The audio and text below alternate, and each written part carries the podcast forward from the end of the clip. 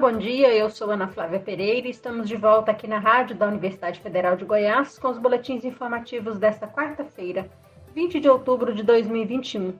Nossa programação você pode acompanhar nos 870m, pelo site radio.fg.br, pelo aplicativo MinFG. Os boletins informativos da Rádio Universitária você encontra disponível também em formato de podcast nas principais plataformas digitais. Análise divulgada ontem pelo Centro de Controle e Prevenção de Doenças dos Estados Unidos mostrou que a vacina contra a Covid-19 da Pfizer-BioNTech é 93% eficaz para evitar hospitalizações entre adolescentes de 12 a 18 anos de idade. O estudo foi realizado entre junho e setembro, quando a variante Delta, considerada mais contagiosa, predominava nos Estados Unidos. Os dados foram coletados em 19 hospitais pediátricos e mostraram que, entre os 179 adolescentes hospitalizados com a Covid-19, 97% não estavam vacinados. E dos cerca de 16% de pacientes hospitalizados com casos de Covid-19 graves, nenhum estava vacinado. O relatório do órgão norte-americano reforça testes feitos pelas empresas nessa faixa etária que mostraram uma reação imunológica alta contra o vírus. A vacina da Pfizer-BioNTech está autorizada para adolescentes a partir dos 12 anos de idade. E agora as farmacêuticas estão buscando autorização de uso também para crianças a partir dos 5 anos de idade. Entre 16 de março de 2020 e 24 de setembro deste ano, mais de 12.200 crianças brasileiras de até 6 anos de idade ficaram órfãs de um dos pais vítimas da Covid-19. Os dados são da Associação Nacional dos Registradores de Pessoas Naturais e mostram que mais de 25% das crianças de até 6 anos que perderam um dos pais na pandemia não tinham completado um ano. São Paulo, Goiás, Rio de Janeiro, Ceará e Paraná foram os estados que mais registraram óbitos de pais com filhos nessa faixa etária. Para chegar a essas informações, a entidade fez o cruzamento de dados entre os CPFs dos pais nos registros de nascimentos e de óbitos feitos nos 7.645 cartórios de registro civil do país desde 2015, ano em que as unidades passaram a emitir o documento diretamente nas certidões de nascimento das crianças recém-nascidas em todo o território nacional. Segundo o levantamento, 223 pais morreram antes do nascimento de seus filhos, enquanto 64 crianças até a idade de 6 anos perderam pai e mãe vítimas da Covid-19. No estado de Goiás, pelo menos 809 crianças com até 6 anos de idade perderam o pai ou a mãe em decorrência da Covid-19 entre março de 2020 e agosto desse ano. Levantamento realizado pelo Instituto Rui Barbosa, menos de 10% das crianças de 0 a 3 anos estão matriculadas na pré-escola no município de Aparecida de Goiânia.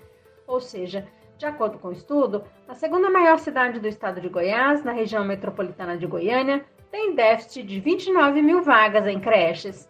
A pesquisa que traçou esse cenário foi divulgada pelo Comitê Técnico da Educação do Instituto Rui Barbosa, vinculado aos tribunais de contas dos estados.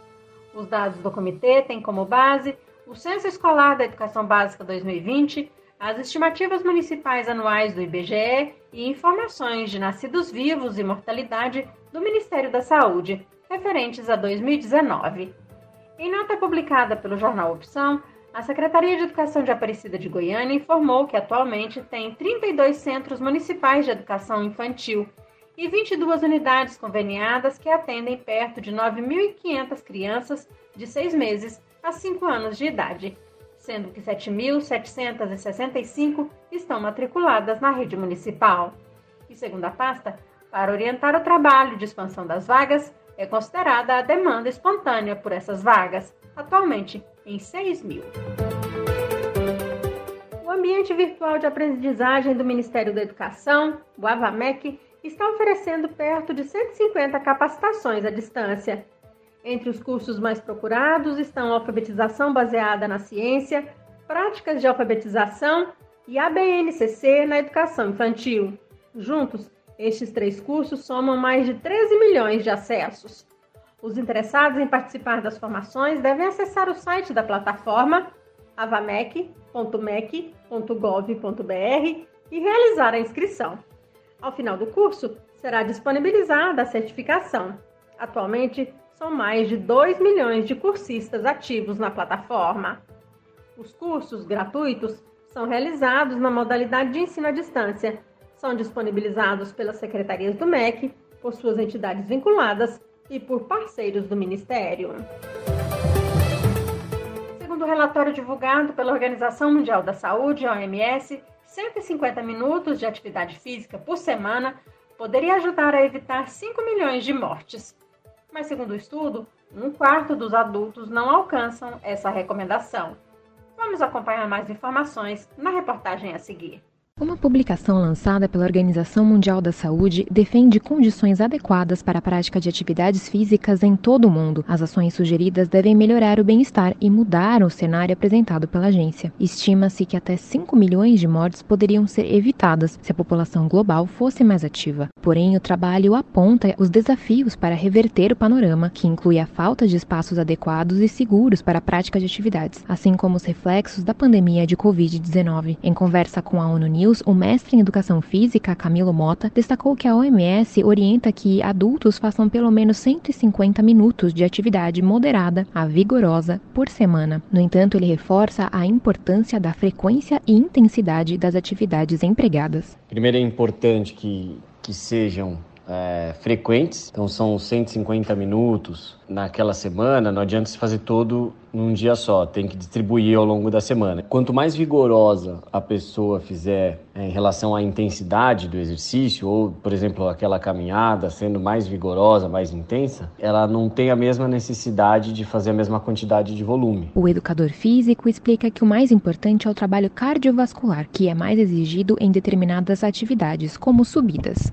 É, outra possibilidade também que, que as pessoas podem fazer, escadaria. Então a própria escada do prédio também tem essa outra possibilidade. Que vai trabalhar com mais condicionamento, necessitando de menos tempo para realizar a atividade. Com o objetivo de aumentar a atividade física em 15% até 2030, o relatório publicado pela OMS incentiva a implementação de ações políticas desenhadas no Plano de Ação Global. Da ONU News em Nova York, Mayra Lopes.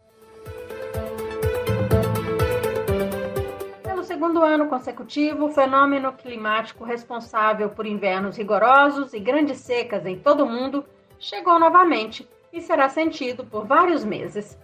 Trata-se do Laninha, que, segundo a Administração Nacional Oceânica e Atmosférica dos Estados Unidos, órgão do governo americano, deve se intensificar nas próximas semanas e só vai perder força na primavera de 2022. Após um período de relativo equilíbrio atmosférico desde o início do ano, o impacto deste fenômeno deve ser verificado no regime de chuvas, no final da temporada de furacões e na intensidade do inverno boreal que se aproxima.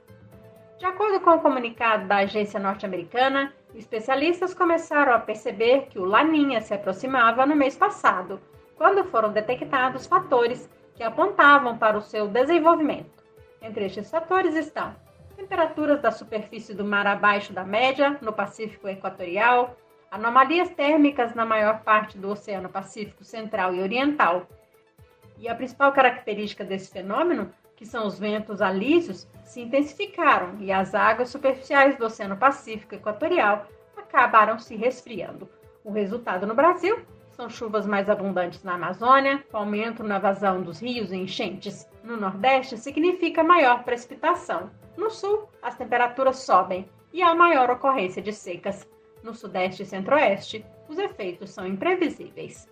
Embora siga um padrão, nem sempre o fenômeno se manifesta da mesma maneira.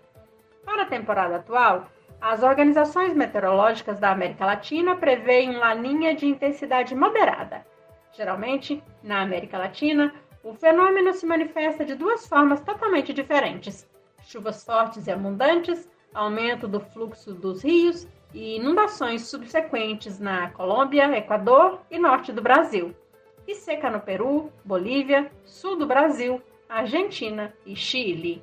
No Brasil, segundo prevê o Instituto Nacional de Meteorologia, o IMET, Os efeitos do Laninha devem ser sentidos moderadamente durante a primavera em parte do país, podendo afetar a regularidade das chuvas, principalmente na faixa centro-norte. E a probabilidade de que algumas condições climáticas associadas ao Laninha ocorram durante a primavera brasileira está estimada em 70%. Na Rádio Universitária você pode acompanhar um novo boletim informativo às 3 horas da tarde. Nossa programação você pode seguir pelos 870m, pelo site radio.fg.br, pelo aplicativo MinFG. Nós também estamos nas redes sociais. Curta nossa página no Instagram e no Facebook. E lembre-se, a pandemia de Covid-19 não acabou. Se você precisar sair de casa, use a máscara o tempo todo. Ajude no combate ao coronavírus. Ana Flávia Pereira, para a Rádio Universitária.